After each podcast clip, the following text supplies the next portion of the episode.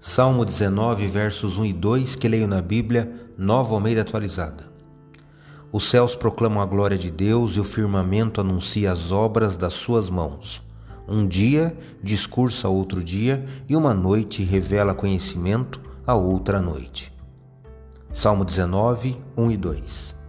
Sou o professor Décio Henrique Franco e trago neste episódio comentários do Salmo 19 do livro dos Salmos que está na Bíblia Sagrada. Este podcast segue o projeto Revivados por Sua Palavra, da leitura diária de um capítulo da Palavra de Deus. Me acompanhe aqui, onde iremos ler toda a Bíblia. O livro dos Salmos possui 150 salmos em poesia utilizados nos louvores do culto do antigo Israel. O Salmo 19 talvez seja o mais conhecido e mais popular dos salmos que falam da natureza. É uma reflexão que Deus faz de si mesmo na natureza e em sua lei. Ao ler depois os 14 versículos desse salmo, observe que nos primeiros seis versos Davi fala da glória de Deus vista em suas obras. Eu li aqui os dois primeiros versos.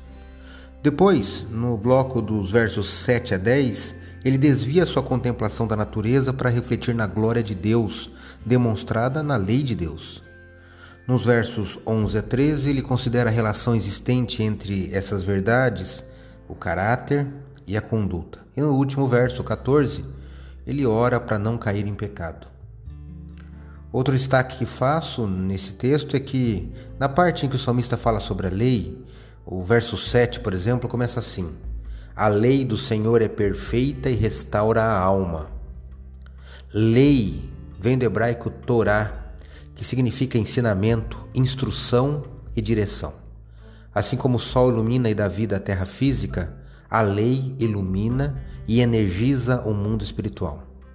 Pense nisso e passe a buscar mais os ensinamentos e instruções que encontramos aqui na lei, na palavra do Senhor. Acredito, como disse o salmista, que a palavra de Deus é uma lâmpada que ilumina nossos passos e luz que clareia nosso caminho.